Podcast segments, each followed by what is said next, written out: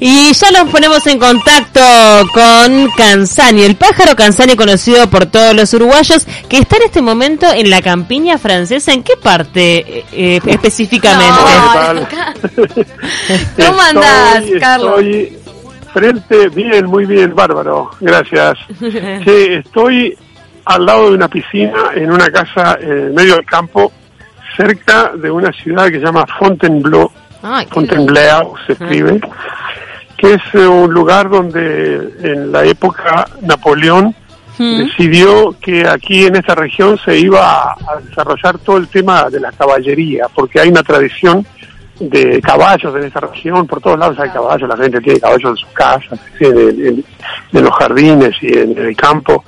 Este, los niños eh, toman toman, toman, se forman este, para hacer equitación desde chicos, así que yo, es toda una cosa con, con las caballerías acá. Toda la cultura Eh, hípica de. Fontainebleau, qué divino. ¿Y qué, qué razas de caballos hay ahí? ¿Tipo árabes? De, qué- ¿O cuál es el caballo más De todo un predominante? poco, De de todo. un poco, porque como ustedes saben, este eh, los intercambios eh, eh, de mercaderías y, y- y culturales eh, entre Europa, el Mediterráneo y el otro lado del Mediterráneo se hicieron siempre. Entonces, este, hay todo tipo de hay todo tipo de, de intercambio y, y eso ha dejado este, toda una tradición con respecto al tema del caballo. ¡Qué envidia! Estás en un Eh, campo rodeado de caballos, en Fontainebleau y con verano. ¡Ah! Pájaro, ¿y por qué, por qué viajas al campo? O sea, ¿qué, ¿qué te lleva ahí? ¿Es un lugar de descanso, de conexión? Esta es una casa eh, donde vengo desde hace más de 20 años. Y este y es un lugar ideal porque como como ustedes saben eh, eh, París está un poquito lejos del mar y nosotros los uruguayos cuando pensamos en salir. Obvio, playa. Es el playa. único defecto que se les encuentra a esas ciudades, Madrid, París, tipo, pero no tiene mar. sí. Todo muy lindo, pero no tiene mar. Yo Tal siempre decía, antes siempre decía que se equivocaron, tenía que haber hecho París en Marsella en el sur del Mediterráneo. Sí, sí, es verdad, tal cual. Pero bueno, eh, entonces eh, hay dos opciones para salir de, de vacaciones. Una es venirse al campo en lugar de una piscina, vos estás tranquilo. Y, este, y bueno, los asaditos uruguayos, por supuesto, siempre al lado de la piscina. Y, eh, y la guitarra, por supuesto, para componer, para, para, para ir armando este, la, la vuelta a los estudios y eso. Y, eh, y la otra opción es, eh, en julio, generalmente me voy unos días a las playas, generalmente a la, a la costa vasca, en el suroeste de, de la- la, parte eh, atlántica. digo, a la, claro, a la costa baja sur, de, el sur de, atlántico de, de- de Francia. de Francia. Qué divino. Pájaro, nos mandan un mensaje, mira, dice Gabriel, un oyente, el pájaro Canzani mostró en la tele su parrilla en su casa. Me pregunto, ¿tenés tremenda parrilla uruguaya?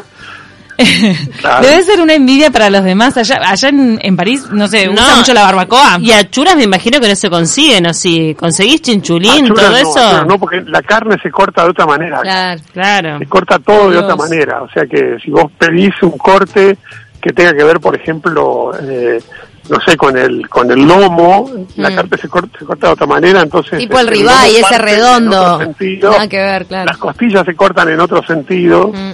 no se cortan de- atravesadas. La única costilla que se corta atravesada es la costilla, la costilla de cerdo. Claro. La costilla, eh, el- la, la costilla de vaca se corta en el, en el sentido del hueso. No entienden largo. nada los franceses. Y te tuviste que ¿Pero acostumbrar. No hueso con carne alrededor? Rar- es raro. No Bueno, pero nosotros lo hacemos.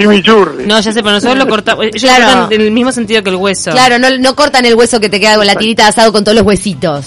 No, ahí va. Claro. Sí, sí. Eso es delicia, eso es genial. Eso nuestro, escuchame. Me- te pregunta acá Gabriel, nuestro oyente, me pregunto cómo come la carne jugosa o punto bleu, como le dicen los franceses. Ah, el blé, el blé es más eh, eh, casi quemado, crudo. quemado afuera, casi crudo Claro. adentro. Exacto, exacto. Este, no, a mí me gusta, me gusta a punto. Me gusta el asado a punto. y me gusta hacerlo, por supuesto. Pájaro, Mm. eh, seguís componiendo, seguís trabajando, decías que te inspirás bastante también para, para trabajo en- con otros artistas, porque también sos arreglador, este, te, te metiste como... Sí, soy productor de disco desde hace muchos años. Exacto.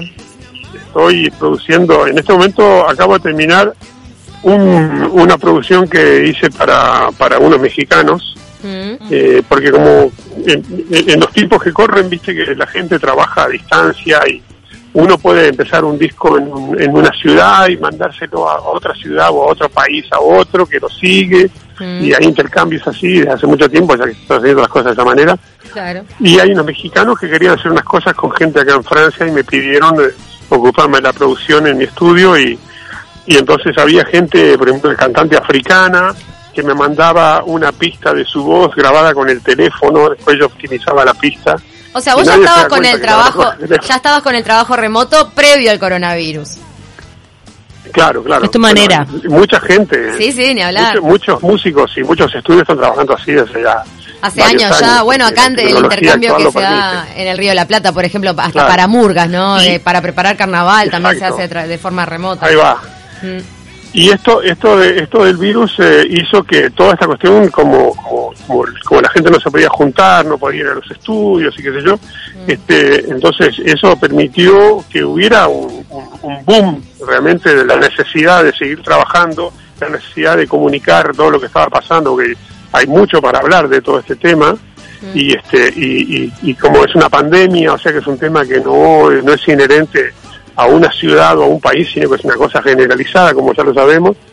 Entonces, este, el, el tema de, el tema, el tema como es generalizado, digamos, eh, permite también que la misma, la misma inquietud provoque necesidad de creación en común con gente de otros lugares. Y Está bueno. esa parte del, del asunto está muy bueno, sí. Ahora, Pájaro, ¿cómo estás, ¿con quién Y estás que hay viviendo? mucha gente que va a empezar a trabajar así cada vez más. Sí. Claro, es que en realidad eh, un, un poco de alguna forma fue como el puntapié para que mucha gente se, se dedique o se dé cuenta que el teletrabajo puede ser posible. ¿Cómo, eh, ¿Tu vida personal, vos con, con quién estás viviendo? ¿Estás en pareja ahora? Sí, yo, yo tengo una familia hace muchos años, claro. Tengo una familia, tengo, tengo dos chicos que ya están grandes. Pero ya no viven contigo, sí. Porque, sí, sí, no, no, ellos ya, ya se viven cada uno por su lado. Ya se fueron. ¿Te claro. salieron músicos, yo pájaro? A mi nietita que es divina y que me tiene bobo, Ujú. una nietita de un año, y- un año y medio casi. ¿Te, salieron artistas los hijos o para qué lado te salieron? Eh, sí, sí, sí, claro, sí, sí, sí, son sí, DJs, son organizadores de eventos, hacen de todo un poco, los dos, Julieta y Valentina. Bien, ¿y vivís en pareja? ¿Estás separado? ¿Cómo? Eh, no, yo vivo en pareja sí, hace muchos años. Hace muchos años, pero tenés una historia de amor bastante linda ahí, ¿no? ¿Se reencontraron después de muchos años? Eh, bueno, sí, claro, obviamente. Sí, nos conocimos siendo siendo muy jovencitos en Montevideo. Yo hacía poco que había llegado desde Fraiventos a Montevideo y nos conocimos eh, nos conocimos en, en- en una fiesta que me habían hecho. Yo me había ido a vivir un tiempo a Brasil Mm. y volví de Brasil después que había salido el disco, ese, mi primer disco Aguaragua. Y unos amigos me hicieron una fiesta para recibirme porque yo venía de Brasil y sobre todo interesada la fiesta porque querían que yo tocara la guitarra y estuve horas tocando guitarras y tocando todas las cosas que yo había aprendido y todas las cosas que había compuesto viviendo en Brasil y ese día nos, nos encontramos con esa chica y, y bueno, pues hemos hecho la vida juntos. Pará, pero entonces vos eras adolescente, tuvieron una historia en ese momento. Bueno, sí, eh, 19 años, 20 años tenía. Está, 19, 20 años, tuvieron una historia en ese momento, pero después la vida los separó, ¿puede ser? ¿O siguieron juntos de Bueno, sí, yo qué sé, viste, viste los, los- las idas y vueltas de las parejas, como son. ¿Cómo son? Pero lo increíble es que cuando, que cuando nos conocimos eh, había gente que, que- que no daba tres cobres por, por- porque la relación durara y, y al final, este, al final ha sido toda la vida. ¿Y en algún, en algún momento te has replanteado volver a, a Uruguay o, o ya estás eh, tan Varias instalado y que decís no? Varias veces me lo replanteé y, y un par de veces intenté hacerlo y me quedé unos años este, viviendo entre, en- como dicen los franceses, con el culo entre dos sillas. O sea, Mm, claro. pasaba una parte del año en, Fra- en Francia y una parte del año en Sudamérica, sobre todo en, en- en- en Montevideo, y me movía también a Buenos Aires, Santiago, Brasil. ¿Puede ser que vivías en la calle Williman? ¿En la calle Williman de Punta Carretas? Vos eres conocido en el barrio. Uno, uno de los tantos lugares, uno de los tantos lugares, frente a la parrillita. ¿Y por qué finalmente no? Ahí frente a la donde parrillita de Williman. Ah, qué rica. Claro. de ahí, la- la- el asado, el, el olorcito te Te acompañaba. cuento, te cuento una anécdota, te cuento una anécdota muy Sí. divertida. Eh, Eh, en, en esa época, hacía un tiempo ya que tocaba conmigo un tecladista camerunés que es un músico increíble, pianista, tecladista, Patrick Bebey, que es el hijo de una especie como de Atahualpa Yupanqui Oh. eh, eh, camerunés.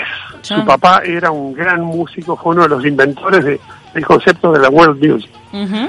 Eh, y, eh, y- y Patrick este, vino conmigo a Uruguay, estaba fascinado y yo le había hecho descubrir los asados uruguayos en, en París, ¿no? En, en- en esa casa de la cual hablaban antes, donde hay un parrillero en el medio del salón. Entonces, este, eh, cuando llegamos allí, eh, llegamos a la casa y, este, claro, fuimos a buscar al aeropuerto y llegamos a la casa y cuando entramos se sentía en la tardecita se sentía el olor de la leña que estaban empezando Ay, a prender la parrilla eh, al frente y me decía pero hay olor a parrilla y yo le decía eso, eso que está ahí es una parrilla y entonces me decía bueno esta noche comemos asado Le digo, "Ah, por supuesto, vamos a cruzar y vamos a ir a comprar asado y traemos al cabo de una semana, nos pasamos una semana comiendo asado.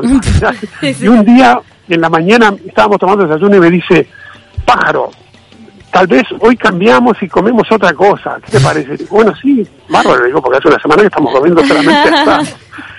Y entonces, bueno, muy decidido, él, empezamos a pensar, nos fuimos al disco, ¿viste? a hacer unas compras, para comprar ensaladas, pasta, que variar un poco. y cuando volvíamos de las compras, Olorcito. pasamos adelante del lugar y me dice, ya se siente el olor a chorizo. y me dice, vamos a comprar un par de chorizos. O sea, de ensalada, pero con un par de choricitos. ¿Cómo somos No carne, no podía, no No, podía- pero es que yo no sé si-. Si algún restaurante de otro tipo de comida emana el olor que emanan las parrillas. Vos Qué pasás rico. por una parrilla y Claro, no, además- es irresistible. Además te, te fumiga todo el barrio. Claro, tal Claro. cual, tal cual. ¿Y qué, y qué- No, es tremendo, es irresistible, es irresistible. Y qué fue lo que pasó que no que finalmente no te convenció Uruguay para quedarte? No, no es que no me convenció, es que en el momento que yo me estaba decidiendo a, a- a vivir allí, este, establecerme allí definitivamente, este, hubo una crisis grande, eh, las famosas crisis aquellas que arrancaban en Brasil y arrasaban con toda la región o en Argentina y como Uruguay depende mucho eh, Sí, en todo, a todo nivel Y con la devaluación ese de... famoso negocio con el Mercosur, que es un muy mal negocio para nosotros, este, porque siempre se, se la llevaron todas los brasileños o los argentinos. Entonces, este, bueno, eh, empezó a, a complicarse el tema financiero y justo en ese periodo me salió un contrato para venir a producir un disco a París y bueno, Y bueno, me claro. La vida te fue llevando para Pero allá yo de nuevo. decidido a quedarme en Uruguay. Claro, Y qué- qué linda-. Nos están quedando eh, poquitos minutos, pero qué linda la conexión que tenés con África, ¿no? Y todos sus sonidos. Te nutrís mucho de, de Bueno, sí, ellos. desde, desde siempre, desde siempre. He trabajado muchísimo y sigo trabajando muchísimo con, con músicos africanos y tengo una relación con África muy, muy intensa, muy fuerte. He aprendido mucho de ellos y toda la gente que, con quien yo trabajo me adoran. O sea, tenemos una relación afectiva muy fuerte, muy linda y musicalmente es impresionante porque además nosotros los uruguayos tenemos esa cosa que no somos conscientes hasta que salimos eh, con el tema de con el tema de la cultura eh, afro nuestra Sí. que nosotros estamos impregnados por eso de una manera increíble mucho más de lo que imaginamos Sí. entonces eh, entonces cuando me veían por ejemplo yo agarraba un, un tambor o una guitarra o, o cualquier instrumento y nos poníamos a tocar con los africanos que yo no conocía o que íbamos conociendo en ciertos periodos me decían pero vos tocas como un africano o vos Claro. cantás como un africano una vez pasó una cosa increíble estábamos haciendo el sonido en la tarde en un en, un, en una sala eh, eh, el, el- el- el teatro de la UNESCO, imagínate, el teatro de la. UNESCO. Y entonces el teatro estaba cerrado, estábamos haciendo el sonido y la gente que pasaba por delante de la- del corredor del- de, de- de todo el palacio de la UNESCO eh, escuchaba un poquito lo que pasaba adentro cuando estábamos haciendo el sonido. Terminó, terminamos el sonido, abrieron la puerta y entró alguna gente que y ven- y venían pasando unos senegaleses. Entonces entraron a la sala y me vieron a mí, yo estaba desenchufando la guitarra y ordenando el escenario, y los demás músicos se habían ido a los camarines ya. Yo- y yo me he quedado ahí y se me acercan los cameruneses, los, los eh, senegaleses y me dicen, eh, ¿dónde está el negro que cantaba recién? ¿De qué país es? Y, y les digo, no, eh, estaba cantando yo y se miraban y se reían. Decían, no, no, había un negro cantando. Digo, Dale, "No". deja de mentirte, decía.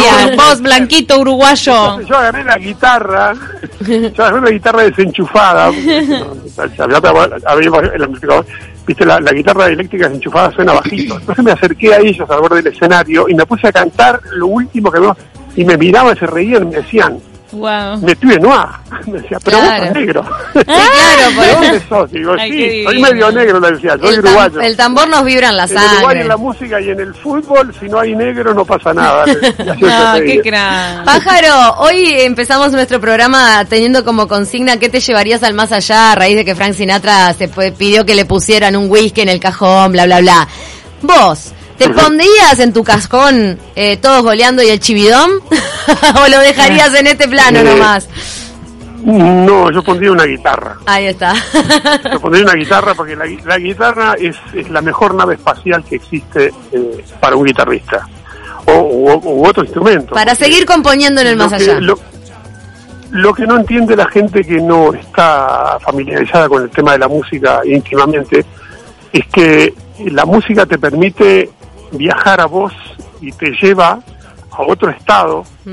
eh, en un estado como de trance, y eso hace que la magia se da con la gente que, que- con quien te comunicas o la gente que está alrededor, y esa es la fascinación que hay entre el público y el arte en general, es decir, Tal cual. el arte, vos te parás delante de una pintura original en un museo, no en una pro- reproducción o una copia.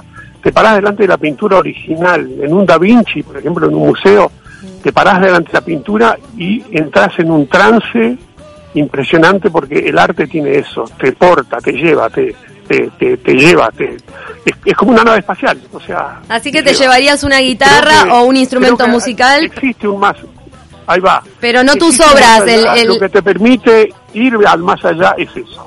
Bien, pero el chividón y todos goleando lo dejamos acá, como algo del pasado o te, te acompañan en... Fue, fue una etapa, fue una etapa de, de mi vida, un- una etapa que tiene sus pros y sus contras, porque hay mucha gente que piensa que Es lo único que mi hiciste. carrera musical Claro. y mi historia personal se limita a eso. Sí. Y antes de eso yo hice miles de cosas y después hice millones de cosas. Bueno, estuviste en los Jaivas, en. Chile, o sea, viajaste a Argentina, Claro, un montón de cosas Estoy que haciendo pasaron. un disco nuevo y Claro. estos mil discos después de ese. Pero bueno, son dos cosas Pero- que marcaron tu Sí, vida. y de alguna manera también está bueno eso de poder trascender con un tema, que viste, a veces el artista reniega porque ya se cansó de tocarlo, de cantarlo 20.000 veces, pero bueno, también quedó en, en- En la eh, memoria en la colectiva. memoria colectiva, entonces tiene un tremendo valor eso. Sí, claro, bueno, eh, entre nosotros, eh, entre nosotros, eh, yo creo que todos los músicos eh, sueñan con la idea de que en un disco haya, haya dos canciones que sean número uno durante dos o tres años Claro. eh, en su A vos te pasó. de origen. Y es- eso me pasó con ese disco, Bien. me pasó con ese disco, se dio de esa manera. Pájaro, Y bueno, y dime. Pájaro, nos encantó charlar contigo, pero nos quedamos sin tiempo. Pero mil Igualmente. gracias por este contacto telefónico. Nos llevaste al campo Bueno, francés, sí. nos llevaste a esa sala donde te encontraste con los africanos y te confundieron. me a Ay, qué bueno haberte traído entonces. Muchísimas Bueno, gracias, Pájaro abrazo Nos encantó hablar contigo. equipo. Un beso grande. Saludos. estoy disponible. Un abrazo grande. Mil gracias, un placer.